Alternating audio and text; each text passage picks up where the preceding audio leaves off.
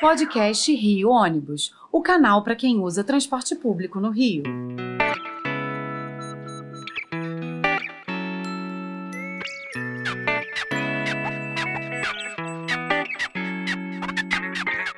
Saudações ouvintes, passageiros dos ônibus da cidade e população carioca.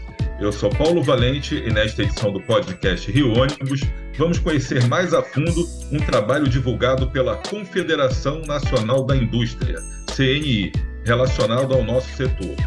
O estudo Mobilidade Urbana no Brasil, Marco Institucional e Propostas de Modernização apresenta dados relevantes sobre a necessidade de investimento na infraestrutura da mobilidade do país Além de usar cidades que têm um transporte de referência como modelo para pesquisa, a entidade debateu quais são as dificuldades que as cidades brasileiras enfrentam para se equiparar e também apresentou recomendações visando a modernização dos sistemas no Brasil.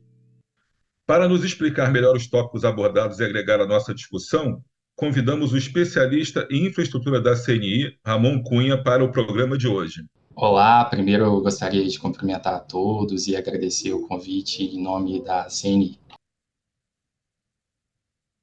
Então, bem, bem, Ramon, a gente pode dar início à nossa conversa explicando aos nossos ouvintes qual o objetivo desse trabalho e quais são os principais tópicos abordados nesse material. Ah, ótimo. O objetivo do estudo consistiu em estabelecer um panorama da mobilidade urbana no Brasil bem como estimar a necessidade de investimento em sistemas de transporte de massa nas principais regiões metropolitanas do país. É, por fim, é, o trabalho ele busca elencar quais seriam as principais propostas de políticas públicas para a modernização do setor. É, o debate, de certa forma, ele é amplo, ele perpassa por discussões como a crescente crise de mobilidade urbana no país, bem como também perpassa sobre a necessidade de ampliação das fontes de financiamento e, não menos importante, pelo aperfeiçoamento do ambiente institucional e de governança. Certo. E um dado que é bastante interessante é que, segundo a pesquisa, é necessário que o Brasil invista 295 bilhões de reais em infraestrutura de mobilidade até 2042, para se equiparar ao padrão de qualidade de municípios que são considerados referência na América Latina. E citam, citamos aqui a cidade do México e Santiago como exemplos. Na sua visão, quais são os maiores desafios para a gente conseguir alcançar esse modelo? Bom, na verdade, o país ele tem enormes desafios pela frente. Uh, para que se tenha uma, uma ideia, investimos nos, nos últimos anos cerca de 5 bilhões e meio, menos de 100 bilhões de reais em mobilidade urbana. Isso representa aproximadamente é, 0,06% do PIB brasileiro. Ou seja, precisaríamos pelo menos dobrar os investimentos no setor por um período aí de duas décadas para a, a superação desse déficit. É, em relação ao maior desafio, certamente é o, é o financiamento. O Brasil ele ainda enfrenta um quadro de restrição fiscal e, em comparação com outros países, ainda celebramos poucas parcerias público-privadas. É, mas, de qualquer modo, cabe dizer que viabilizar fontes de investimento por si só não é algo suficiente. É preciso, de certa forma, garantir projetos de boa qualidade, construídos aí com uma base em estudos técnicos e que, principalmente, não sejam interrompidos ao longo do tempo. É, infelizmente, temos uma tradição muito forte de iniciar um empreendimento e não o concluir. Não é à toa que, ah, segundo dados, por exemplo, do Tribunal de Contas da União, para cada duas obras em andamento no país, temos uma paralisada. É, essa realmente é uma, uma situação bem preocupante. Certo. E o, o estudo, ele também mostra que as despesas com transporte público comprometem proporcionalmente mais o orçamento das famílias de baixa renda. Então, como que você enxerga que o governo pode atuar para garantir inclusão social, redução das desigualdades e promover uma política eficiente para ocupação e locomoção, e, e locomoção dentro do espaço urbano? Bom, uh, famílias de baixa renda utilizam e gastam proporcionalmente mais do que aquelas de renda superior com transporte público. O estudo ele traz esse dado, ele evidencia essa situação. Portanto, quando a gente diz em ofertar um sistema de transporte em massa, que seja módico e de qualidade, ele consiste, sobretudo, em uma política de inclusão voltada também para a redução da, da desigualdade no país. O poder público ele tem um papel central nesse processo. Um deles é, por exemplo, corrigindo distorções do passado. Isso ocorre, por exemplo, com a questão das gratuidades. Embora previstas em lei, o governo ele não possui uma fonte de recurso para financiar essas assistências. Na prática, o bônus ele acaba sendo concedido por meio de subsídios cruzados, isso é, os demais usuários, e aqui cabe ressaltar que usuários estes que, como ah, tem, temos apontados, são majoritariamente de baixa renda, acabam arcando com os custos daqueles beneficiados pela política. Enfim, essas gratuidades elas precisam de certa forma ser garantidas por meio de recursos do orçamento público. Certo. É, tem uma discussão que a gente leva muito aqui, até saindo aqui um pouco fora do, do nosso roteiro, é, é, a questão justamente da tarifa zero, né?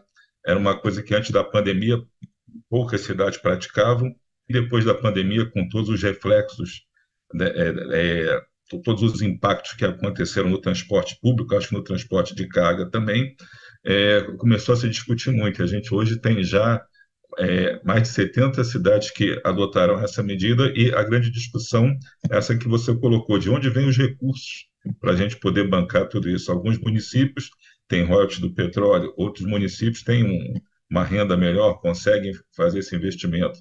Mas a grande discussão que a gente tem hoje é, no, no, no transporte público urbano é de onde virá o financiamento para custear essa nova política. Então, eu acho que esse trabalho de vocês, que aliás foi muito elogiado na, em reuniões que nós tivemos na, na NTU, na CEMOV, que é, a, que é a Federação das Empresas de Transporte aqui no estado do Rio de Janeiro, e no próprio Rio Ônibus, é, é justamente isso, é quanto tem que se investir e quem vai pagar a conta de tudo isso que é necessário para a gente ter uma mobilidade de, de qualidade é que mobilidade no, nos centros urbanos é qualidade de vida, né? É, é, é, crescimento econômico, é tudo isso. E de onde vem o dinheiro? Então, é uma coisa muito séria.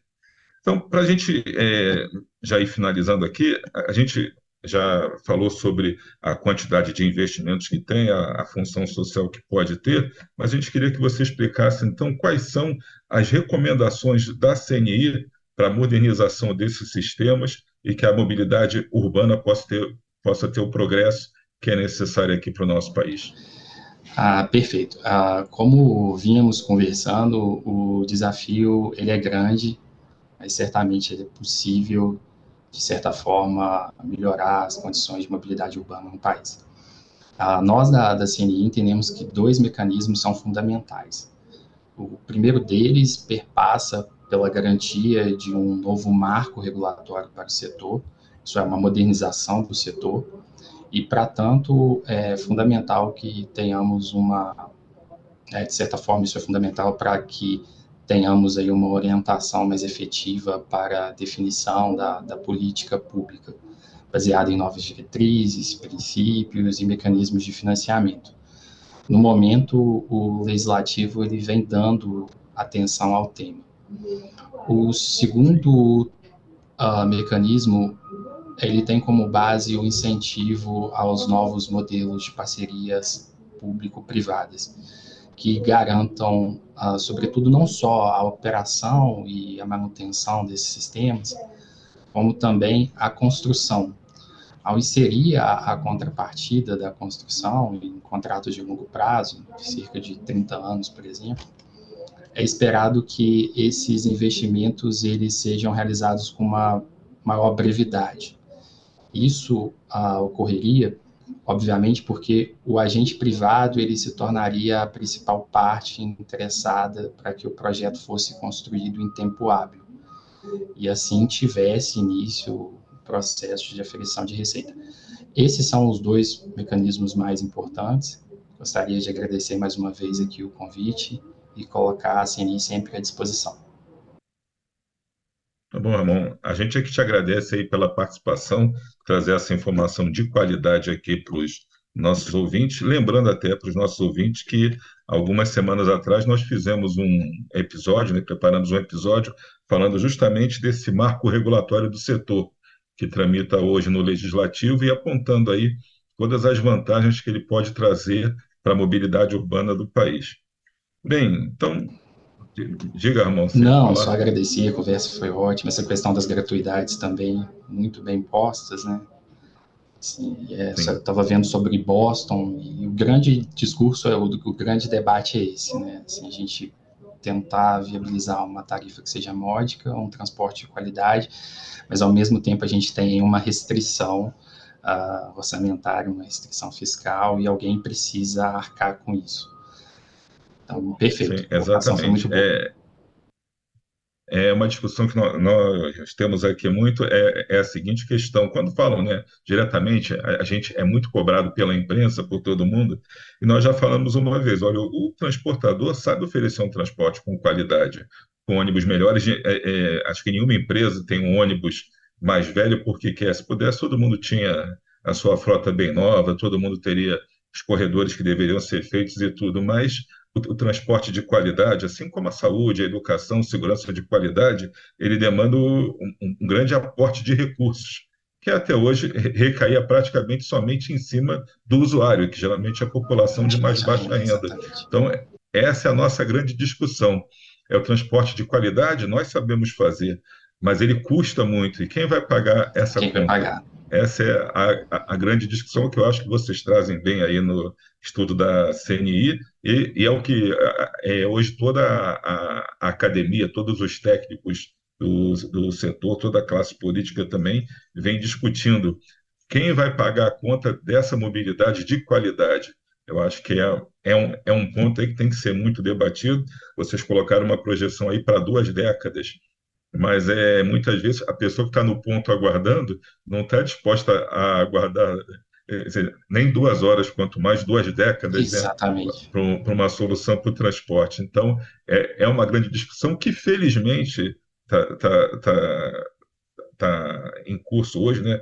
É, é, isso vem sendo debatido, a gente vem falando muito sobre isso, e acho que é o primeiro passo para a gente ter a solução é fazer com que todos entendam que esse trabalho tem que ser feito, que não é uma coisa fácil, mas é, ele tem que começar, tem que ter um, um, ponto de início. Eu acho que esse trabalho que vocês fizeram está sendo considerado um marco aí por muita gente do setor, como, olha, vamos ver o trabalho da, da CNI, vamos ler, é, vamos estudar para tocar para frente. Até te perguntando, tem muita gente especializada já ouvindo aqui, aonde que as pessoas conseguem é, ter acesso ao, ao, trabalho. Já foi tornado público no site da CNI, tem lá, a gente pode pesquisar. Me dá essa informação aí, Sim, favor. sim, o estudo ele segue disponível na página da CNI, no portal da indústria, e todos podem ter acesso ao conteúdo na íntegra.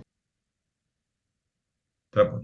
Então, muito obrigado. Então, gente, olha, Finalizando, agradecemos aqui a participação de Ramon Cunha, especialista em infraestrutura da CNI, e chegamos ao fim de mais uma edição do podcast Rio Ônibus, que ficará disponível para você ouvir novamente a qualquer hora e também para compartilhar com quem você quiser. Na próxima semana estaremos aqui com mais um assunto do seu interesse. Esperamos você. Apresentação e supervisão: Paulo Valente. Roteiro e produção: Peter Barcelos. Produção técnica: Rafael Lima.